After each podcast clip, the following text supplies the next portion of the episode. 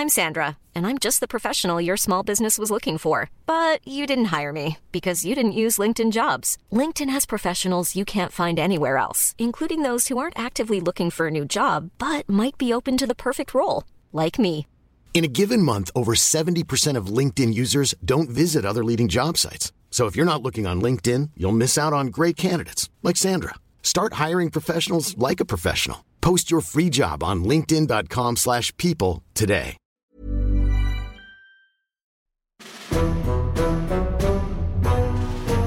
Espi, tío, a mí esto me pilla contrapié. ¿Tú te has preparado el programa de hoy? ¿Has mirado?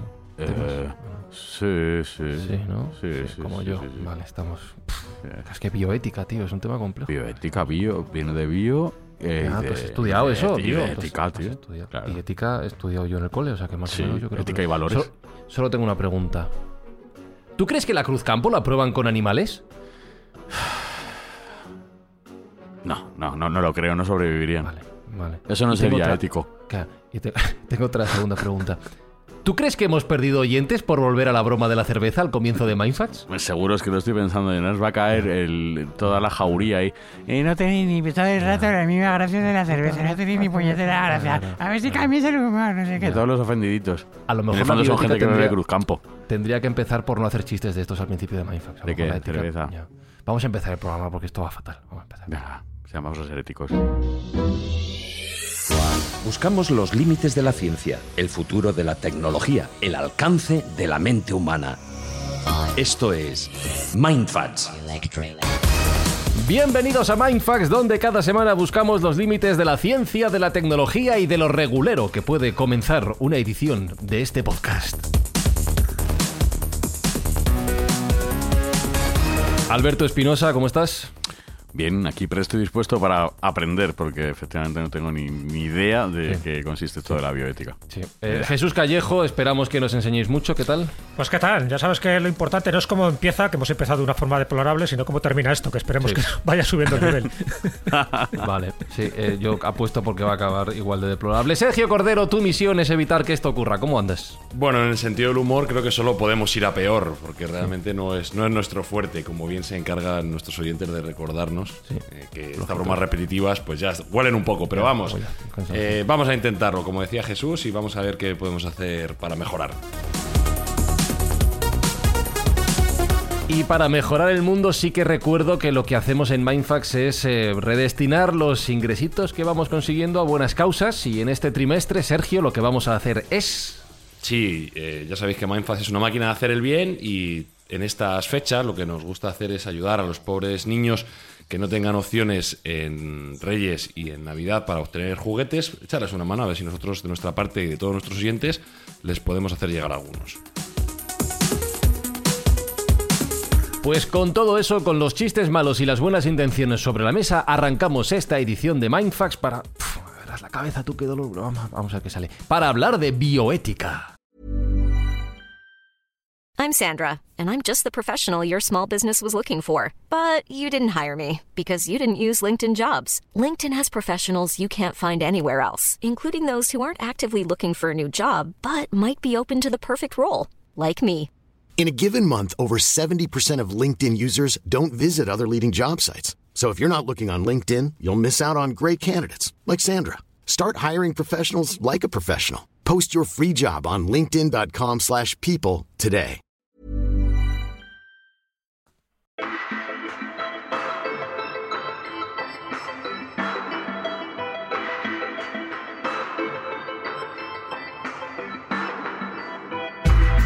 Y lo hacemos con un invitado especial que es doctor en farmacia por la Universidad de Granada, responsable de formación en el Hospital Universitario Virgen de las Nieves, es miembro del Comité de Ética de la Investigación allí en la provincia de Granada, es escritor además. Y espérate, Espi, que a lo mejor la hemos liado. ¿Por? Que a lo, a lo mejor le gusta la Cruz Campo a él. Hostia, pues no había caído en este Primera tema. pregunta. Espera, que acabo de caer yo. A ver, un, un segundo. Francisco Luque, ¿cómo estás? Estoy bien, estoy bien. Muchas gracias. Muchas gracias. Eh, er- ¿Eres, eres Cruz Camper? Oh, no, yo soy de la Alhambra. Ah, bueno, vale. Alhambra, vale, si es de. Granada, tiene que ser de la Claro, 1925 claro, de la claro. Ya, Alhambra. ya, me imaginaba, digo, pero... Vale, de Alhambra, vale, vale. Que es un señor Aceptamos, ¿no? doctor. Es, do- es doctor, no puede. Es un tío inteligente, no puede un campo. Puede ser. Vale, me he, quedado, me he quedado tranquilo. Bueno, voy a, voy a ponerme serio, Francisco, lo prometo. Eh, hablemos de bioética, hablemos de asuntos serios que nos rompen la cabeza aquí en Mindfax, que es lo que, lo que nos gusta venir a hacer. Y, y yo, antes de comenzar el programa, me preguntaba, ¿por qué deberíamos pararnos a pensar en este tema, en la ética, en un mundo en el que nos movemos, que cada vez es más científico, más tecnológico, más de números, más de avance a toda velocidad? ¿Y por qué deberíamos pararnos a pensar en este tema, perdóname la maldad, a lo mejor tan importante siempre y cuando los números nos cuadren? ¿Qué importancia tiene esto ahora? Bueno, pues eh, ahora que hablas de números es curioso, pero te voy a poner un ejemplo de, por qué es, interes- es interesante y deseable el- la aplicación de la, de la bioética. ¿Os acordáis lo que pasó con las preferentes, las personas, estos los abuelillos que en los bancos Sí. pues empezaron a tal? Pues dicen... Sí, déjame que, que lo explique sobre todo Sí, para nuestra audiencia sí, de, sí, la- sí. de Latinoamérica. Aquí en España hubo un caso muy sonado con un banco, Caja Madrid luego convertido en, en Bankia, que comenzaron a vender no acciones del banco, sino eh, participaciones preferentes que venían supuestamente a ser acciones y una inversión segura para el futuro, luego resultó ser una estafa. A eso se refiere Francisco. Sí, eso se extendió luego en un montón de cajas, incluso, vamos, que conozco Mm. gente de por aquí, por Andalucía. Y todos sus ahorros pues se fueron a pique. Bueno, parece ser que detrás de eso había programas de inteligencia artificial que asesoraban a los consejos de administración de esos bancos. Por lo menos eso han- dijeron, ¿no? En ese, en ese momento. Es decir, eh, una inteligencia eh, bueno, mm, de- hecha en un, mediante un programa con algoritmos decidía qué hacer para sacar más rendimiento económico, pero no tuvo en cuenta a las personas. No, tu- no tuvo en cuenta que existen detrás de eso una persona, no un número, una persona con sentimientos y, y con otras cosas. Y entonces el resultado fue ese. Fijaros la, la importancia que puede tener en un mundo que se está tecnificando, al nivel que se está tecnificando, y en el que la participación de programas asesores de este tipo de, de en este tipo de actuaciones y en toda la vida, eh, si queréis ya después hablamos de dónde, dónde se está aplicando, que cada vez más, pues eh, si no tienen parámetros éticos, lo que pueden llegar a ocurrir. Y eso es muy interesante. Jesús, tú que eres el humanista del, del programa, te voy a eh, denominar así.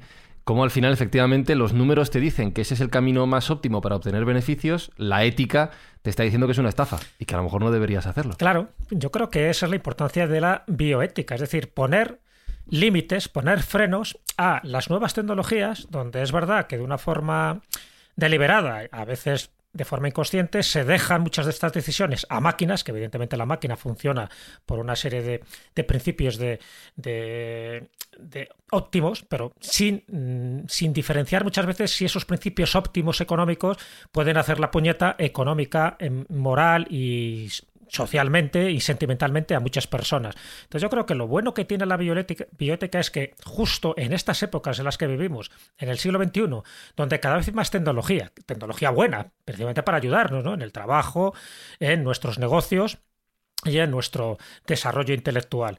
Pero por otra parte, efectivamente, si tú no pones unos límites, es decir, si no distinguimos entre lo que debe ser y lo que debe hacerse y lo que no debe ser y no debe hacerse, que realmente es lo que pretende un poco la bioética, pues evidentemente estaríamos un poco en un terreno un poco indefinido, es decir, hasta dónde todo es lícito. Por ejemplo, esto que ha comentado Francisco, ¿es lícito que un banco se beneficie a costa del sufrimiento y de la ruina de, de muchísimas personas? No, es que como esto lo ha determinado una inteligencia artificial, ya, pero evidentemente la bioética, como bien sabes, es una rama de la ética que lo que está buscando es aspectos éticos, aspectos sociales, aspectos legales, aspectos filosóficos de eso, de lo que se debe hacer o no se debe hacer en el ámbito de la vida. Y cuando hablamos en el ámbito de la vida, estamos hablando del ámbito de la salud de un ser humano, de la salud física y de la salud emocional, pero no solo de lo humano, que eso es algo que desarrollaremos más adelante, sino también en la vida de los animales. Es decir, hasta dónde podemos llegar con nuestro maltrato, con, eh, con, con el medio ambiente también. Es decir, ahora que estamos en plena crisis climática, es decir, hasta dónde puede llegar todos nuestros mecanismos para mejorar o empeorar el planeta. Entonces tiene que haber un comité, un comité que vigile. Este es el problema. Es decir, ¿quién son los que vigilan, los que controlan que la ética llega a estos campos donde la vida está en juego. Y cuando ya digo, reitero, no solo estamos hablando de la vida humana, porque tanto la, bioética sobre todo tiene mucha aplicación en el campo de la salud, en el campo de la medicina, sino también en el campo medioambiental.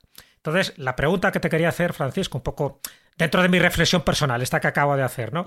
Entiendo que eh, la bioética lo que está buscando son dos cosas principales desde mi punto de vista. Por una parte es el respeto a la dignidad humana en lo que es, por ejemplo, la práctica médica y el respeto a la naturaleza, el saber dónde estamos, dónde vivimos, que también hay otro tipo de animales vivientes y sintientes que tenemos que respetar también sus derechos. ¿Hasta ahí llega un poco la bioética o va más allá? Bueno, la, bioética yo creo que, puede ser aplicada a multitud de campos, a todos los campos de la vida, como dice, y de la vida de las personas y aquello que le afecta. Es decir, el medio ambiente afecta a las personas y afecta a los animales, que es vida, y afecta a las plantas y por tanto también la ética se está planteando ahora mismo, como tú bien has dicho, la ética y el clima, por ejemplo, que es ético que por producir más las empresas estén aumentando el agujero de ozono y esté ocurriendo lo que está ocurriendo, o es ético que, que, se, que haya eh, naciones en las que, que estén pasando hambre y luego vivamos en, países del primer mundo en los que tenemos abundancia a costa de. La, bioética tiene cuatro principios y son, son principios muy universales. Eh, fue, fue Hipócrates quien, quien primero lo, enunció los dos primeros que son los menos importantes, que parece mentira, pero son los menos importantes, son de beneficencia, es decir, querer el bien para las personas, eh, y, y no maleficencia, que no es lo contrario pero que es no tratar en el campo de la medicina, por ejemplo, no, no, no tratar de, de, de, por, por, ayudar a una persona con un tratamiento, no empeorarlo. Y luego más tarde, eh, porque eh, la, la, bioética empezó a enunciarse en, en, eh, en, el siglo V antes de Cristo, ¿no? Con Hipócrates, ¿no? Que todo, todos los sanitarios hemos hecho el juramento hipocrático, este famoso. Sin embargo, el concepto de bioética es de 1970, de, del, del doctor Van Potter y no era Harry Potter, pero sí que se Pero era también un poco mago, ¿no? Era un poco mago también. Sí, era un poco mago. De hecho, eh, el concepto lo pone en un artículo que se llama eh, Bioética, la ciencia de la supervivencia. Fíjate la visión que tenía este hombre. Mm. Es decir, o aplicamos un concepto de bioética o, nos vamos al garete. Y bueno, he hablado de los dos primeros principios. Y los dos segundos, que son justicia, Justicia y autonomía. Ah, la, bueno, la justicia todo el mundo lo sabe, ¿no? La igualdad, la no, discriminación, lo que hemos hablado antes, discriminación climatológica, discriminación, en fin, en, respecto al animal. Y la autonomía, que es también muy importante y es lo que también quizás haya que respetarse más respecto a temas como los programas de inteligencia artificial, es la, la capacidad, que, o sea, es el respeto a la persona que tiene su propia conciencia, que no es esclavo de nadie y que puede decidir que se le aplique un tratamiento o que eh, firme un, documento no y que tenga que tener la máxima información sobre ello. Cosa que falló, la autonomía en el caso de las preferentes falló, evidentemente. no le dieron la información. Mm. Eh, y eso me hace pensar, Sergio, que evidentemente el avance tecnológico y el avance como sociedad tiene que ir de la mano con todos estos principios, porque si no, como decía Francisco, nos quedamos atrás, ¿no? Claro, yo creo que el crecimiento tecnológico debe ir paralelo a un crecimiento ético también. Nosotros no dejamos de ser persona por mucho que utilicemos herramientas multiplicadoras de nuestra capacidad tecnológica, pero no podemos dejar ese reto atrás, ¿no? El ir evolucionando al mismo ritmo de lo que lo hacen nuestras capacidades. Yo quería preguntarle a Francisco eh, si la bioética ha tomado en consideración esta problemática, ¿no? ¿Cómo, cómo nos va a cambiar desde el punto de vista ético, el estar apalancados en una serie nueva de tecnologías que va a hacer que seamos pues casi seres distintos. Por ejemplo, no sé si, si ha habido algún debate acerca de si hay una ética al respecto de, obtención de la inmortalidad o de una vida prolongada. Es decir, cómo nuestra actividad en buscando esa inmortalidad bien médica, bien digital, puede afectar éticamente al resto de los humanos e incluso al propio planeta. ¿no? no sé si eso desde el punto de vista ético se ha planteado?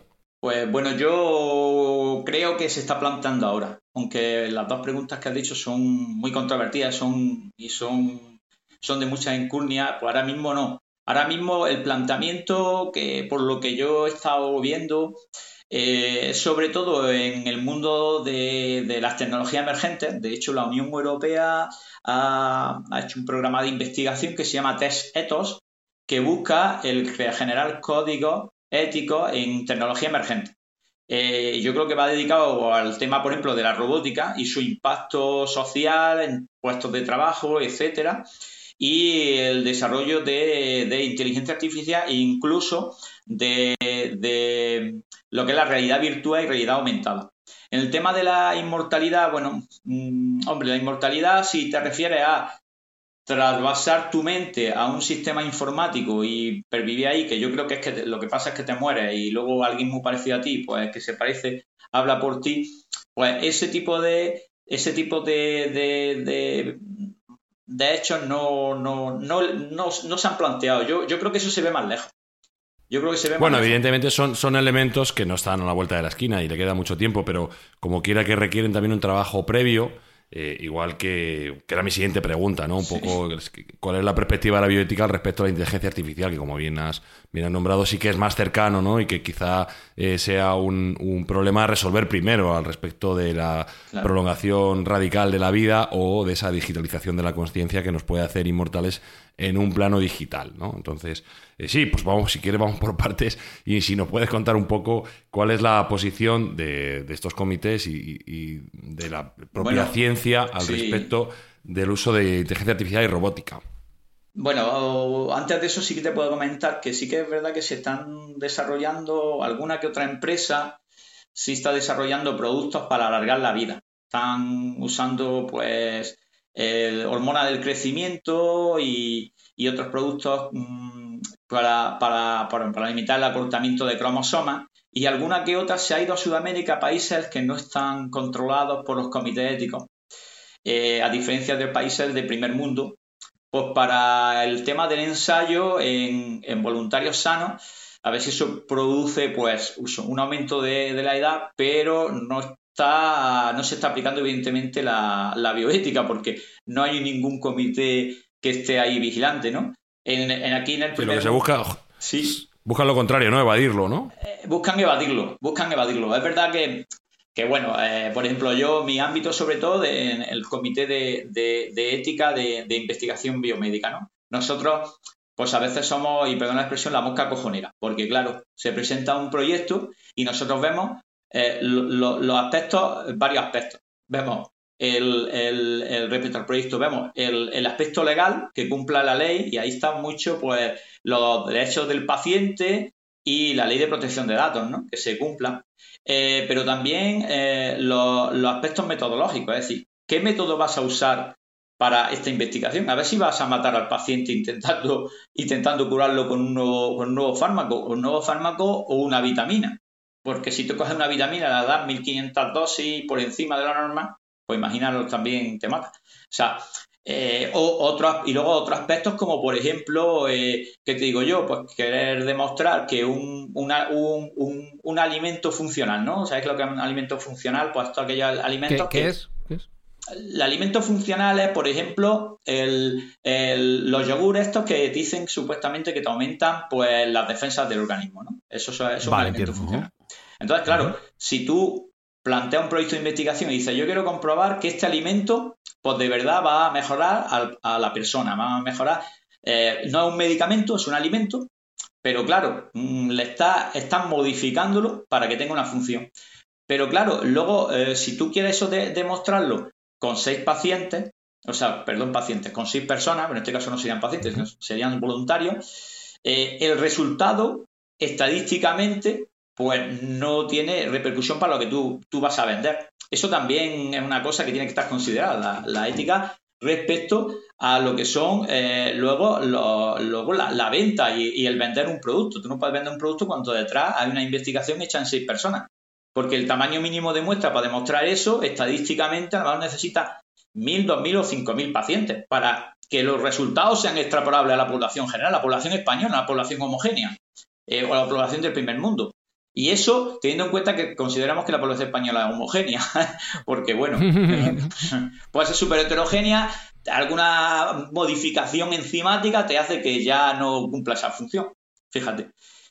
Respecto a la, sí, eh, respecto a la inteligencia artificial, pues es que la aplicación de esos programas está, eh, eh, es, ya, es ya, se están utilizando en, en todo y están y claro, em, la, la, dificultad del control ético de esos programas pues es compleja, porque por ejemplo, si a nosotros se nos presenta un proyecto de investigación en el cual eh, tú vas a hacer un programa de ayuda a la toma de decisiones en medicina, ¿no? Que ese es el futuro. La ayuda a la toma de decisiones, claro, porque un programa informático puede leerse por los papers, que son publicaciones científicas, pues como el tamaño del Himalaya, se lo puede leer en una, en una semana. Y depende de la capacidad de computación. Nosotros necesitamos un, experto necesita un año. No sé si años. Claro. Y eso lo pueden integrar y pueden dar un resultado.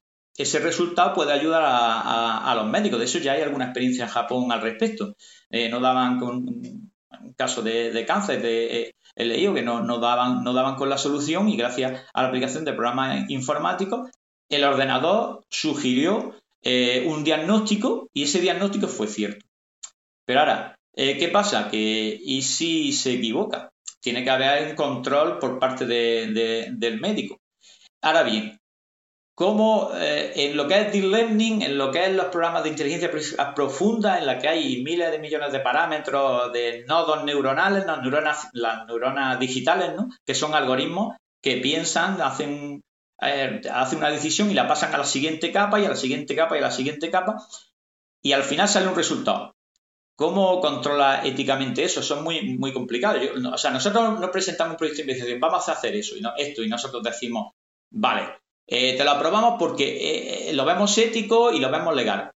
Pero luego el resultado no sabemos cómo va, cómo va a acabar. O sea, se puede hacer un seguimiento, pero no está tan claro. Normalmente el seguimiento en proyectos de investigación a veces es muy complicado, muy complejo. Y si estamos hablando de una inteligencia artificial que hasta que no se pone en marcha no dan, no dan resultados.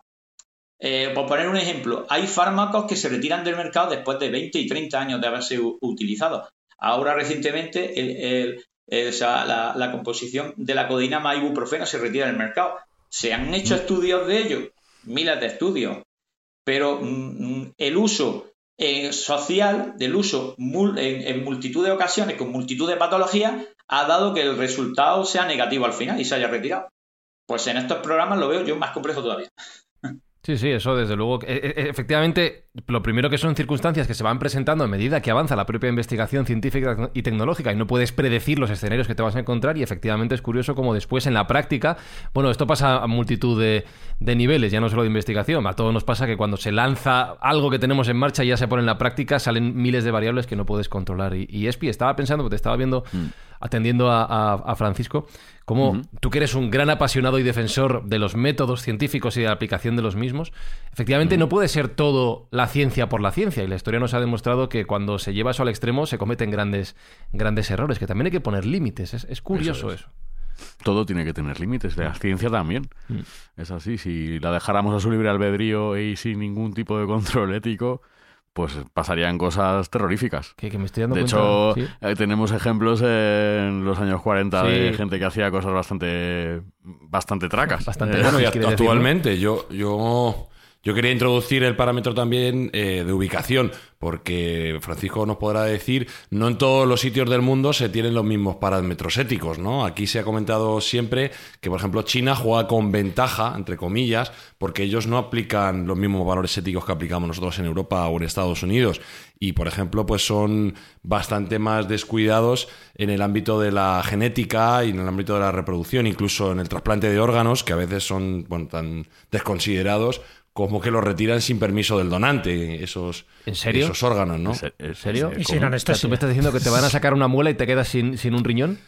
Bueno, eh, no tengo datos concretos, pero hay documentales y hay insinuaciones en los cuales parece ser que a determinados disidentes políticos en China, pues Ah. uno de los métodos de castigo es el retirada de órganos, ¿no? Para pues, trasplantes posteriores. Por supuesto, yo no tengo las pruebas de ello porque no he estado allí, pero sí es un rumor constante, ¿no? Y, y como digo, también parece ser que sus trabas éticas eh, en el ámbito de la genética y de la reproducción, pues no son las mismas o el- el diálogo y el consenso profundo que se, que se entiende aquí en Europa al menos, parece ser que allí no se tiene, ¿no? Es mucho más vertical y mucho más radical. Yo no sé si, Francisco, es- esto para ellos puede ser una ventaja o al revés, es una desventaja Sí. humana y filosófica.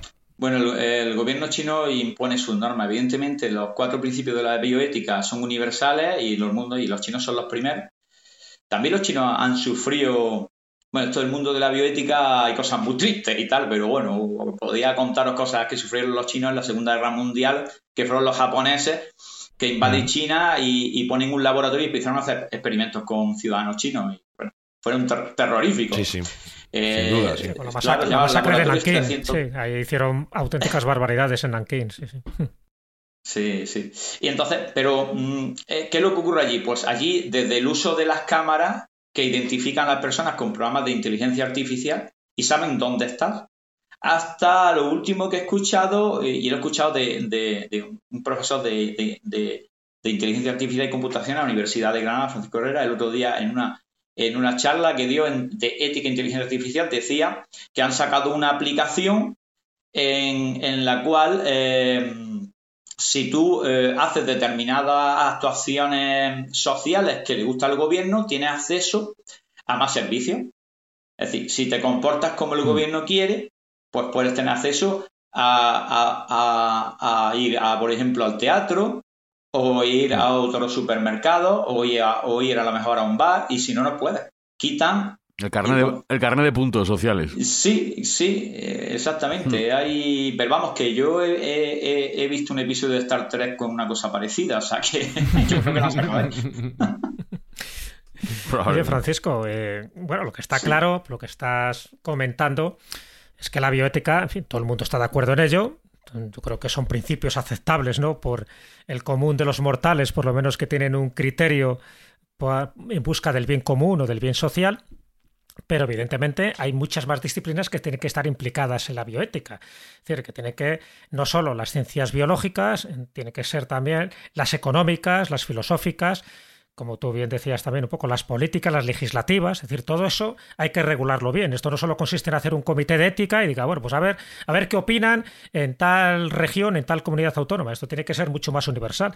Y para que sea más universal, es decir, para que todas estas disciplinas se aúnen, tanto las disciplinas científicas como las humanísticas, se aúnen para ese bien común, entiendo que habría que empezar un poco desde la base, es decir, en un plan educacional. Ahora mismo, por ejemplo, en nuestros colegios de la ESO hay una asignatura o hay algo que se parezca a la bioética, precisamente para que los niños que van a ser los gobernantes del futuro sepan un poco cuáles son los límites que no se deben rebasar de cara a la salud del planeta, a la salud física de un ser humano o a la salud de la naturaleza.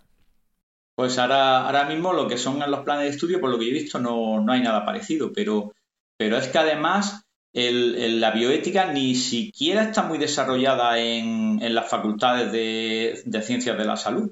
A lo mejor porque muchas veces eh, esto se da por los departamentos de, ética legal, eh, pero mm, ahí se ve más bien la parte legal, la parte eh, legislativa, pero no la, no la parte humana. Entonces, eh, la, por ejemplo, aquí estamos tratando en la Universidad de Granada de, bueno, de, implantar esto, pero sobre todo ahora mismo es mm, la Escuela Andaluza de Salud Pública, que tiene un diploma universitario, yo, yo lo he hecho, eh, es donde marca la enseñanza de verdad de la, de la bioética. Y ahí van médicos, enfermeros, pues, farmacéuticos y, y aprendemos. Yo, yo creo que es una asignatura pendiente. Es una asignatura pendiente. Hasta ahora se había, bueno, se estaba teniendo en cuenta para, para hechos muy graves, porque la bioética tiene un desarrollo sobre todo a- en el siglo XX con, lo que pasó con los nazis, evidentemente, y con los japoneses, como hemos hablado antes, y algunos otros experimentos en Estados Unidos, Estados Unidos que es el país más, más desarrollado de la Tierra, pero que dicen que es la libertad, pero lo que tienen desde el punto de vista bioético ha tenido grandes fallas importantes. Y, y, no se está aplicando pues, a las bases, ¿no? A, los centros educativos. y, ya te digo, incluso en, en, las facultades de, los estudios de ciencias de la salud, pues tiene, tiene que tener más desarrollo todavía. Y yo creo que incluso mm, en, en, en, otras facultades, en otros grados, de, por ejemplo, de informática, ¿no? Tienen que implantarse seguramente, se, hará en el futuro. Y, de hecho, a la hora de, implantar todos esos principios y todos estos casos prácticos que nos has ido mencionando, y por hablar un poco también de nuestro día a día, había un punto que me parecía muy curioso de, de las temáticas que nos habías planteado antes de grabar el programa, que creo que nos afecta a todos, como ejemplo de cómo este desarrollo de la ética en el avance de la tecnología y nuestra vida cotidiana nos puede, nos puede afectar. Nos hablabas de que todo este asunto del machine learning va a afectar en algún momento a la implantación de nuestros, por ejemplo, los seguros de vida que contratemos. Eh, ¿cómo, ¿cómo, funciona esto? ¿Qué límites se están poniendo? Cuéntanos el caso práctico, por favor. Bueno, el machine learning, em, yo creo que el machine learning es más controlable. Porque en el deep learning uno no sabe lo que va, la, máquina lo que va a hacer. Pero el machine learning, que es eh, pues el uso de grandes datos y a través de algoritmos eh, eh, predecir, hacer predicciones, que pues eso, en el caso de esas predicciones, el hombre tiene más control. Eh, el, por cierto, eh, esto de los Big Data ya, ya, ya, lo, ya lo anunció Isaac Simón ¿no? En, en, su libro, bueno, en su trilogía La Fundación, con la que le llama psicohistoria. Hmm. Realmente te puede ayudar a, predecir. Eh, ¿Qué pasa? Que, se puede utilizar para el mal. si tú coges y obtienes datos, bueno, las compañías de, de seguros de vida, por ejemplo, están muy deseosas de obtener los datos de salud. Eso ahora mismo en España no se puede.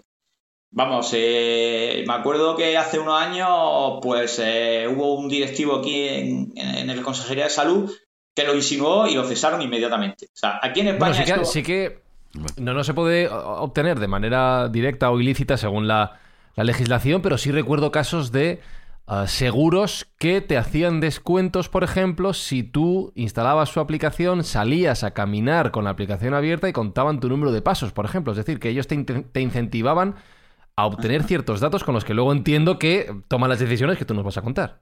Claro, si tú consientes, es lo que iba, yo iba a decir, por ejemplo, otra cosa es países como en Estados Unidos. En el país de Estados Unidos se venden todos tus datos de salud perfectamente y con el Machine Learning tú puedes saber si esa persona incluso hasta dónde puede vivir, porque puede tener algún componente familiar o tiene un estilo de vida que los algoritmos dicen que pues se va a morir con 55 años y ahora tú vas a, a, a contratar un seguro de vida o un seguro de salud, que aquí son menos importantes en España porque tenemos la sanidad gratuita, sanidad muy costosa, pero muy gratuita.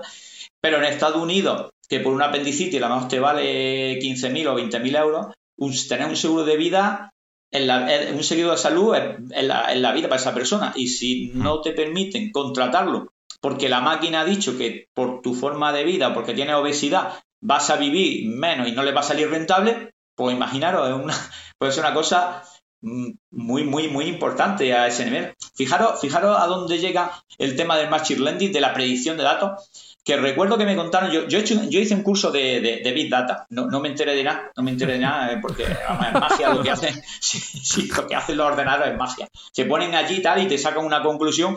Eh, me acuerdo que me lo, me, lo dio un, catedrático de estadística de la, de la Facultad de, Medicina eh, que Juan de Dios Luna, que el, hombre ahí se, vivía, se excitaba cuando la máquina empezaba a meter datos y, tal, y daba los resultados. Pues nos contó el caso de, que, le, llegaron a una familia, le, llegaron información de productos de supermercado eh, de, niños pequeños, o sea, de, productos como eh, pañales, etcétera, ¿no? Entonces, el, padre de familia tenían, tenían ellos, eh, la familia había, había mm, tenía una niña joven, pero claro, el padre le llega a esto y estaba muy cabreado, mi niña no mayor, no, no, no tiene pareja y tal, y me están llegando esto. Entonces fue a hablar con el director del supermercado y, bueno, pues tuvo una conversación muy acalorada con él, diciendo, me estáis mandando productos, mi, mi mujer ya no puede tener hijos y, y, mi hija es pequeña, mi hija no puede...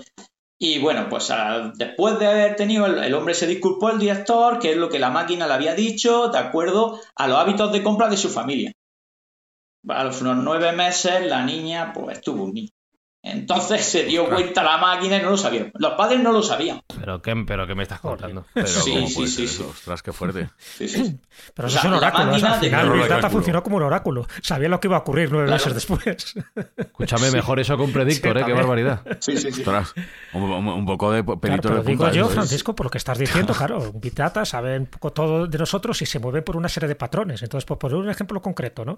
Si nos movemos con esos patrones que una máquina, esto, estas máquinas de aprendizaje automático saben de nosotros, las recomendaciones, por ejemplo, que hace Netflix o que hace Spotify, o lo que nos dice Siri o lo que nos dice Alexa, eh, realmente debería estar controlado también por un comité bioético, porque claro, nos puede recomendar cosas que a lo mejor no son las más saludables para nosotros. Pues bueno, yo tenía el Google Home y lo quité, por si acaso. Vaya hombre, que yo tengo dos, no fastidies. Muy bien, muy bien. Pues yo tenía muy el Google bien. Home y lo Yo quité. también. Vaya que escuche, puede escuchar de todo. De todo es de todo, de ti. Depende, de dónde- también importante es donde lo tengas. Yo no lo tenía en el dormitorio, por si acaso. Yo Vaya hombre, yo tengo uno en el dormitorio. Cago Todo mal. Aviso para navegantes, Fran, oh, terrible. que luego te llegarán Entonces- anuncios de pañales. Eso es, eso es. Entonces, ¿qué pasa? Pues claro que sí, que si cogen todos tus datos, si empiezan a recopilar datos, datos, datos tuyos y datos de otras personas que están en un contexto parecido al tuyo, la máquina saca conclusiones. Y será mucho, en muchos casos. De hecho, eh, el- el- se, se cuenta que cuando el huracán Katrina solo para Estados Unidos y tal, pues eh, los supermercados antes de ello, antes de incluso de que la autoridad avisara por, por la, lo- la que estaba cobrando fuerza el huracán, mandó publicidad a las casas de los productos que tenían para protegerse de- del huracán. Eh, O sea, estimó, la máquina estimó que era más grave que lo que la autoridad estaban diciendo. Entonces, imaginada, ¿no? Eh, Realmente eh, es un, puede ser un, un oráculo. Eh, y en el futuro, mm, yo no quiero saber la, con los ordenadores cuánticos dónde se puede dar, pero a mí me da miedo. A mí los ordenadores No, pero- cuánticos me dan miedo. Ahora que dices todo esto, y ya que a mano lo avisabas antes de empezar a grabar, que todo este tema es bastante triste y que puede dar bastante miedo, déjame Sí. que, que consulte a nuestro haz de luz tecnológico, que es Sergio Cordero, que siempre tiene una visión positiva de todo esto. Dime algo bueno, Sergio, porque si no vamos a... voy a Ahora mismo voy a quitar a la Alexa de mi habitación en cuanto terminemos de grabar. Bueno, ya sabes que yo soy eminentemente positivo y optimista, con lo cual yo no, comparto eh, bueno, pues el pesimismo que, que sí se está, que está instalado normalmente en este tipo de cuestiones. Eh, yo creo que la inteligencia artificial nos va a ayudar a crecer como humanos, nos va a hacer más humanos, curiosamente, y probablemente vaya a sacar lo mejor de nosotros, porque mm, va a hacer que tengamos más tiempo para, para plantearnos unas cuestiones que son necesarias, ¿no? Cómo tratar a los demás, cómo tratar a los animales, incluso cómo tratar a las propias máquinas, ¿no? Habrá, habrá una ética también aplicada a los robots, habrá una ética aplicada a las inteligencias artificiales que sean sintientes. Y yo creo que, ¿Cómo que, que vamos a progresar por esa vía. Sergio, ¿qué me estás diciendo? ¿Que Alexa va a llorar si le trato mal? Sí. Bueno, de momento estamos lejos, pero ya sabéis que, por ejemplo, Google hace poco ha tenido un susto en el ámbito de que una inteligencia artificial suya propia, y no era el propio Google Home, eh, se había declarado eh, autoconsciente. Mm, sí, sí. Y de hecho, eh, uno de los programadores, eh, bueno, pues eh, así lo anunció. Esto da para un programa y lo, lo Está despedido. ¿no? Está despedido. Sí, se ha despe- la han despedido, la han despedido. No, pero no sabemos si por genio o por torpe, pero bueno, está despedido. En todo caso, sí que considero que, mm, que en estos procesos eh, la inteligencia artificial nos va a permitir tener un mayor conocimiento de nosotros mismos, de nuestras necesidades humanas y afectivas, ¿no? Y, y considero que, mm, que vamos a poder crecer también paralelamente a, esta revolución tecnológica que se nos viene encima. Y en ese sentido también, Jesús, conviene mencionar que esto lo querías traer tú a la palestra. Hablaba Sergio de las de los condicionantes bióticos sobre las, inteligencias artificiales sintientes, pero también de los animales, ha, ha mencionado. Y en eso también hemos avanzado mucho en los últimos años, en las últimas Hemos avanzado mucho y por fin, y menos mal que es así, ¿no? Es algo que se venía reclamando desde hace muchísimos años, pero fíjate que esta declaración de Cambridge de- sobre la conciencia de los animales solo tiene 10 años. Se aprobó el 7 de julio del 2012 y se aprobó además por un comité de muchos científicos, más bien neurocientíficos en muchísimas disciplinas, no, no solo de la computación, sino también eh, la farmacia, eh, por supuesto, en la fisiología y en la anatomía, es decir, todo lo que sea neuro y puntos suspensivos y todas las disciplinas que te puedes imaginar. Con lo cual quiere decir que estamos hablando de un comité muy preparado para saber si un animal, y fíjate un poco lo que, lo que ellos decían, en esta declaración de Cambridge sobre la conciencia, se llama de Cambridge porque evidentemente se hizo dentro de la Universidad de Cambridge, pues lo que ellos comentaban es que los seres humanos no somos los únicos que poseemos los sustratos neurológicos que generan la conciencia. Los animales, incluidos los mamíferos, las aves y muchas otras criaturas, comparten dichos sustratos neurológicos. Esto es uno de los párrafos que se dicen en esta declaración de Cambridge. ¿Qué es lo que significa? Pues sencillamente que hay quienes actúan como si los animales no sintieran y lo que te está diciendo esta declaración de una forma tasativa y comprobable es que los animales sienten placer y sienten dolor. Es decir, que pueden tener momentos de felicidad y momentos de sufrimiento, que son seres conscientes y que son seres sintientes. Claro, dicho esto, así es muy importante porque es una forma de reconocer los derechos de los animales y por lo tanto reconocer que también la bioética llega a ese nivel, ¿no? Eh, ¿Cuál fue el principal obstáculo que se encontraron estos neurocientíficos a la hora de hacer esta declaración o estos principios? Bueno, pues hubo críticas donde se les decía que posiblemente eh, los prejuicios mayormente esgrimidos es que para que hubiera una cierta conciencia, fíjate que es distinto la conciencia de la conciencia, ¿vale? La conciencia sería un poco ese conocimiento moral de lo que está bien y de lo que está mal, y sin embargo la conciencia es esa capacidad para percibir la realidad, para interactuar con ella, para relacionarnos no solo con la realidad, sino también con nosotros mismos, es decir, entendiendo, entendiendo quiénes, somos nosotros mismos. Bueno, pues por eso se habla de la conciencia. Yo he visto en muchos periódicos que lo ponen mal y dicen declaración de Cambridge sobre la conciencia de los animales. No, conciencia que para mí es mucho más profundo, va mucho más allá. Bueno, pues uno de los prejuicios que se esgrimían era que estos animales, para que se les declarara como seres sintientes y conscientes, pues tenían que tener un neocortes para experimentar esa conciencia. Y, ese neocortes, evidentemente, ellos demostraron que no era necesario. Es decir, que se demostró que no es necesario tener un neocortes para experimentar la conciencia que podían permitir comprender a estos animales, pues, eh, y comprender la realidad e interactuar con otros animales. Ya sabéis que incluso se habla de un lenguaje según qué especies de animales. Incluso muchos animales, como bien sabéis, se puede reconocer en un espejo. Estamos hablando de los delfines, estamos hablando de los elefantes, estamos hablando de las urracas y estamos hablando de determinados peces. Bueno, pues todo esto es lo que ha hecho que cuando se sacrifica, por ejemplo, a una vaca o a un cerdo, antes se sacrificaba como diciendo, bueno, esto es un animal, o bueno, a los galgos después de la temporada de caza se les ahorcaba como diciendo, ah, si estos no sienten ni padecen, ¿cómo que no sienten ni padecen? Atentos, estamos hablando de animales que tienen también una, una, red neuronal suficiente como eso, para sentir felicidad o para sentir dolor y, que saben, porque además eso se ha demostrado, que pueden eh, tener eh, estados de estrés, de sentimientos, pues eso, de, angustia, sentimientos de amor también hacia, hacia sus dueños, por ejemplo, si estamos hablando de mascotas, etcétera, etcétera. Es decir, y cuando se les sacrifica, sacrifica, se sabe que el estrés está antes y durante la matanza. Entonces, claro, ¿eso para qué sirve? Evidentemente, para los que son ecologistas o para los que son veganos, pues para decir, bueno, ¿veis cómo no hay que matar nunca animales y tal?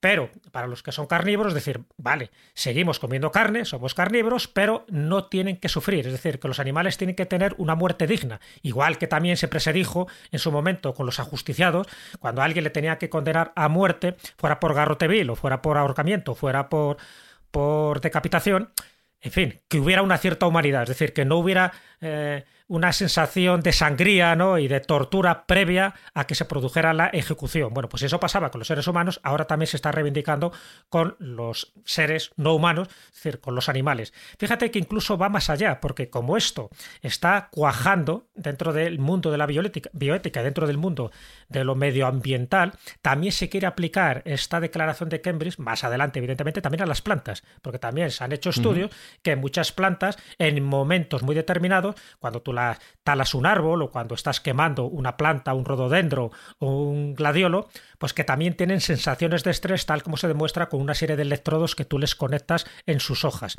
Bueno, sin llegar a estos extremos, lo que a día de hoy sí que está reconocido, ya te digo, por un comité de neurocientíficos, por cierto, presidido por Stephen Hawking, es decir, y además por el neurocientífico Philip Lowe, que es el encargado de declarar esta eh, o de redactar estos principios y además un experto total en que los animales tienen conciencia desde hace, vamos, desde, desde que el mundo es mundo. Me refiero que estamos hablando de mentes muy clarividentes, muy pensantes, que no estamos hablando de una asociación cultural que, bueno, ha determinado que esto es así. No, no, estamos hablando de que a nivel científico, a nivel médico, a nivel neurológico, a nivel de anatomía, de fisiología, de farmacología, todo esto es lo que está indicando que los animales, repito, son seres conscientes y seres sintientes abre, creo que un campo para mí fascinante y para mí muy positivo para todos aquellos que consideramos que los animales son seres vivos, que hay que respetarlos, que forman parte del ecosistema, que forman parte de la naturaleza y que sin los animales y sin el, el equilibrio necesario, el ser humano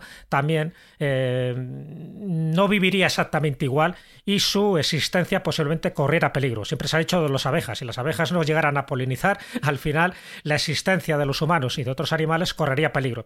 Es decir, que seamos conscientes y repito la palabra conscientes, de que todo el entorno, la naturaleza y los seres vivos, todos están interrelacionados y que lo que hagamos a unos de estos animales no lo estamos haciendo a nosotros, a lo mejor de una forma directa, pero sí indirecta y que siempre tiene consecuencias si aplicáramos la ley del karma, si aquí, si aquí hubiera un hindú, nos diría, ves, cuidado con lo que hacéis con la naturaleza, cuidado con estos incendios forestales, por ejemplo, que han ocurrido durante este verano, de gente insensata, de pirómanos, porque lo que se está haciendo por cuestiones mercantiles, por cuestiones económicas, está afectando a ese ecosistema, está afectando a los animales y, por ende, está afectando a la vida del ser humano no solo en esa zona, en ese hábitat, sino en el resto del planeta. Por lo tanto, yo creo que son declaraciones que pasaron desapercibidas, pero que hay que reivindicar, decirlo alto y claro, porque esto es lo que nos hace mucho más humanos. Yo creo que, Espi, lo que nos da miedo seguramente cuando nos planteamos estos futuros tan tristes o tan oscuros como los describía Francisco, y por ahí va a ir luego mi última pregunta, es el hecho de que pasemos a depender de una serie de entidades, voy a llamarla así, me refiero a inteligencias artificiales, a seres mucho más eficientes, pero que carezcan de estas capacidades de las que estamos hablando, ¿no? De esa conciencia, de esa humanidad, de esos sentimientos. ¿Tú crees que eso ocurrirá algún día, que realmente llegaremos a ese punto? Creo que sí. ¿Tú crees que sí?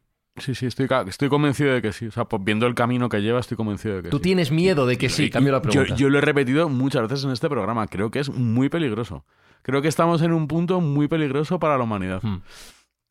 Porque se van a aplicar eh, otra serie de, de, de cálculos eh, económicos y va a ser muy rentable que esto, que esto dirija eh, nuestros destinos en muchos aspectos de nuestras vidas y se va a aplicar. Y es un punto muy peligroso porque vamos a perder eh, nuestra humanidad. Eh, o sea, creo que va a estar en por riesgo. Por favor, Francisco, además, de, desde el comité de ética, vosotros que estáis ahí para poner límites a esto, dame buenas noticias, por favor, dime que esto no va a ser así porque ya me voy, vamos, tiro a Alexa por la ventana, te lo digo ya. Bueno, yo creo que, que, los comités, ya te digo, están siendo cada vez más importantes. De hecho, bueno, la Unión Europea está muy preocupada en este tipo de cosas y, y ha, ha creado un proyecto eh, de investigación para eso, ¿no? Y, y, ha insuflado una cantidad de ingente de dinero para, para evitar eso, para evitar la deshumanización.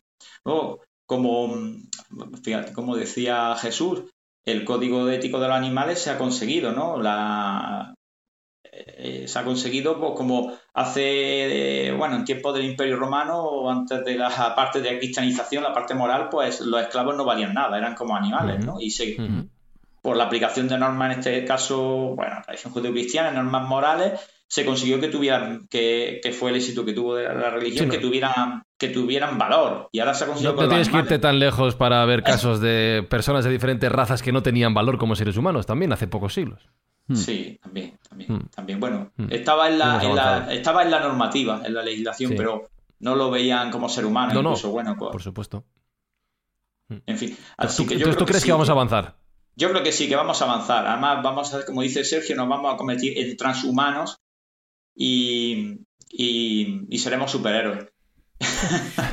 el transhumanismo, sí, sí, no, no, no, no es descartable, ¿no? Porque ese sería el siguiente paso de la evolución, siempre y cuando no nos autodestruyamos antes, ¿no? Pero evidentemente seríamos algo más que humanos. Siempre se ha hablado, ¿no? De esa evolución, en fin, más, más animal, ahora es más humana y luego más transhumana. Y a partir de ahí, pues a saber lo que nos puede. El, famoso punto omega, ¿no? Del que hablaba Telar de Chardin y los que hablan tantos y tantos científicos y biólogos, que en el fondo la evolución humana nos encaminaría a eso, precisamente a ser más conscientes del, planeta en el que vivimos. Y, para, y si eres consciente en el planeta que vivas, al final no lo destruyes, al final lo cuidas como tu casa, porque en el fondo nuestro planeta es nuestro hogar.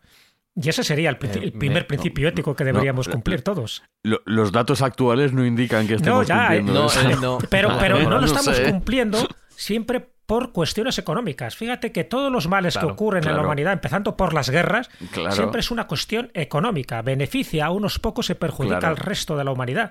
Siempre es lo mismo. Entonces el problema es quién pone coto a esos dictadores, quién pone coto a esos especuladores, a esos holding. En fin, ese es el problema, porque el dinero poderoso caballero es. Y ese es lo que al final creo que hace de la ética pues una especie de clines de usar y tirar. ¿no? Es interesante cuando conviene, imaginaros la cantidad de empresas que van contaminando, yo qué sé, por poner un ejemplo, el Mar Menor, en Murcia.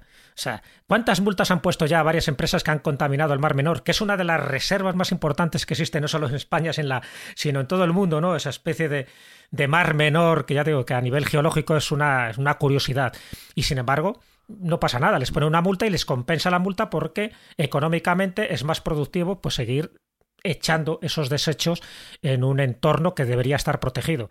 Bueno, pues ese es el problema. ¿Quién vigila al vigilante? ¿Dónde eh, hmm. los términos éticos se vienen a cumplir y qué consecuencias tiene? Y esta es un poco la pregunta, una de las últimas, Francisco, ¿qué consecuencias tiene cuando alguien se le pilla infraganti de que está vulnerando el código ético? ¿Hay alguna consecuencia penal, legal, administrativa para que eh, sea un poco como chivo expiatorio para que otros no hagan lo mismo que está haciendo esa empresa o esa persona individual? Pues bueno, a nivel, evidentemente a nivel de empresarial, las multas están por debajo de los beneficios, evidentemente. Si no, eso hubiera terminado, esas prácticas hubieran acabado.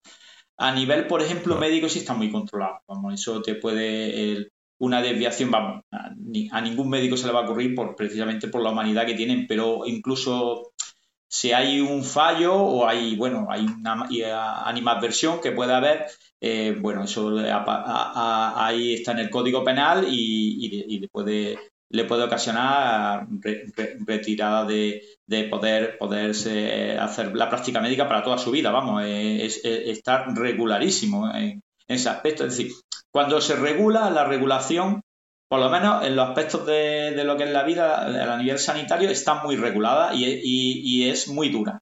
Fuera de ahí, a nivel social, quizás no. Quizás no. Si no, pues no ocurría esto, lo que ha ocurrido en el más menor y sigue, y sigue ocurriendo. ¿Por qué? O, en el tema de la empresa de maderera, no sé, o cuando meten fuego al monte y hay de estar un tema económico, porque las multas están por debajo de los intereses. Y como dice Jesús, pues el tema del don dinero.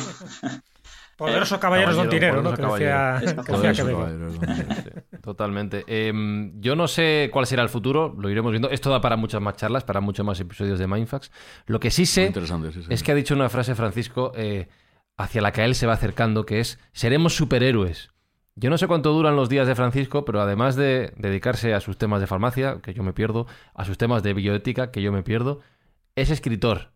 Y aquí, si quieres Jesús, podemos hacer la reseña de Ultimum Justus. No sé si lo digo bien. Yo sí, sí, porque el subtítulo también se las trae. Trigintas es. Que ahí me pierdo del todo. Lo primero lo entiendo, lo segundo no. Nada, cuéntanos, Francisco, de qué va esta última novela tuya, que es, en fin, toda una pasada, porque incluso se, habla hasta del nombre secreto de Dios. O sea que fíjate, cuéntanos, haznos un resumen un poco de qué va para el lector interesado que quiera hincarle el diente. Bueno, pues bueno, mi libro también tiene su componente ético. No todos los que he escrito tienen su componente ético, pero este sí, este sí, bueno, pues, pues va de un hombre justo. El último Justo es el último justo, el último Justo y en C, el último justo el 36, basado, bueno, eso está basado en, en una leyenda eh, hebrea que seguro que Jesús me da mil vueltas en este tema, pero bueno, yo lo aplico al mundo actual que es que eh, Dios o Yahvé eh, tiene estipulado que en el mundo tiene que haber 36 hombres justos, judíos, eh, la, leyenda es 36 hombres judíos justos, tiene que ser hombre y tiene que ser judío, para que no venga el fin del mundo. Si esa ecuación se desvía, viene el fin del mundo. Entonces, yo la he actualizado y a partir de suponer que en el mundo tiene que haber 36 personas justas, ¿qué pasaría si eso es verdad y el número 36 por una serie de cosas muere. ¿Qué pasa ahí? Que, o sea, el número 37, mejor dicho, y se queda el número 36. ¿Qué le ocurre a ese número 36? Que no sabe que es el número 36. O sea, en definitiva, una persona que es, que es como tú, como yo, que empiezan a ocurrirle cosas y no sabe por qué y tiene que embarcarse en una aventura por todo el mundo para ir descubriendo qué le ocurre. Y bueno, y, que le ayudan otras personas con el nombre de los evangelistas, que tiene que dentro está metido pues el nombre secreto de Dios, que no es llave, etcétera, etcétera. Bueno, una aventura con tinte esotérico. Te, gusta romperte y romperos la cabeza, ¿eh, Francisco? Madre mía, estoy sí, La novela es muy mindfats, muy mindfats. Y además es verdad lo que él dice, es una tradición jasídica de esos 36 justos que son los que... Es un poco como una tradición áurea, ¿no? Lo que hablaban un poco los antiguos griegos, ¿no? Que, que el conocimiento se transmite ¿no? de una forma muy, muy iniciática, muy elitista y siempre con un número muy reservado de personas. Entonces, a partir de ahí, pues cuando uno desaparece o uno muere, pues en teoría le sustituiría a otro, pero el problema es si el que le sustituye sabe de la existencia de los demás miembros. En fin, es verdad que, es muy curioso y da mucho juego esa leyenda y con lo cual, pues, desde luego la recomiendo desde aquí porque es una novela muy, muy amena. Pues recomendado queda Ultimum Justus, el libro de Francisco Luque que os animamos a, a, leer, a visitar, a conocer, a navegar, a investigar. Y Francisco, seguiremos navegando, conociendo e investigando contigo en futuros episodios de Mindfax si quieres volver. Claro, sí, te lo has pasado bien me lo he pasado súper bien, soy ya, soy fan ya desde el otro día, que soy ya fan vuestro, y, cuando queráis me tenía a vuestra disposición. Muchísimas gracias por, haberme invitado a participar con vosotros, me lo he pasado súper bien. Ah, muchísimas gracias a ti, un placer, y nos escuchamos muy pronto, Francisco. Un abrazo grande. Un abrazo.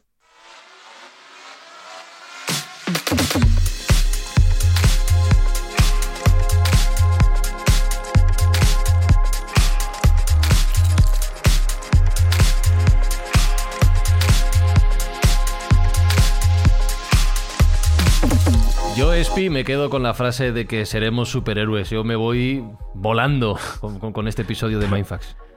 Espero que seamos superhéroes, superhéroes y no supervillanos. No, no, no, hombre. Es que déjame el episodio en alto, Espinosa, por favor. ¿Qué? De verdad. Tengo que venir a aportar mi puntito de negatividad, Fran, ya, te, date una vuelta, tómate una alhambra. ¿Qué te hace falta? Jesús, dame un poco de luz, por favor, lo necesito. Espera, que enciendo la bombilla. Pero ya sabes que la luz siempre está en nuestro interior, solo está eh, en nosotros encender el interruptor.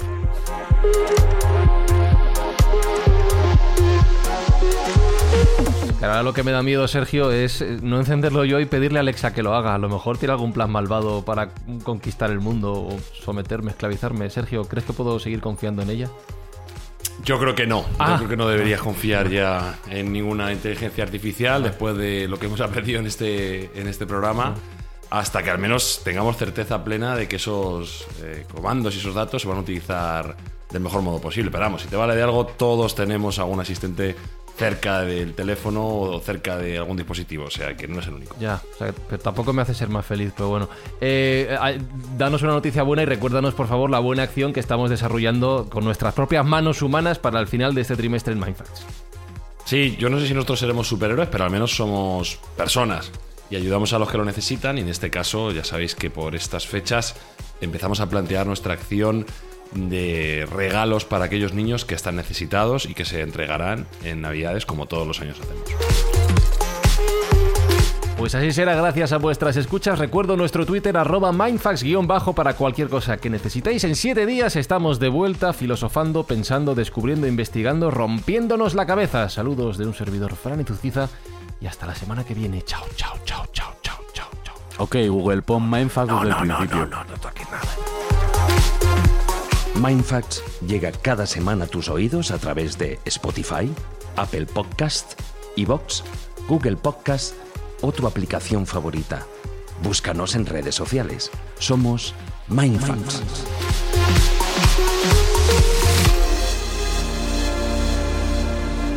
Fui concebido en el Riviera. No en el Hotel Riviera, sino en el modelo fabricado en Detroit. Solían decir que un niño concebido por amor tenía una mayor probabilidad de ser feliz. Ahora ya nadie lo dice.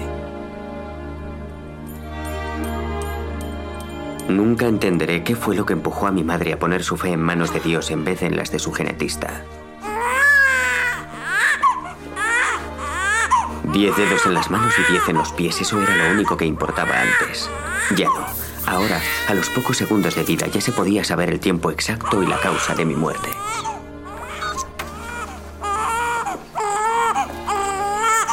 Lesión neurológica 60% de probabilidad. Depresión maníaca 40% de probabilidad. Trastornos por falta de concentración 89%. Trastornos cardíacos 99%. Riesgo de muerte prematura. Esperanza de vida 30 años, 2.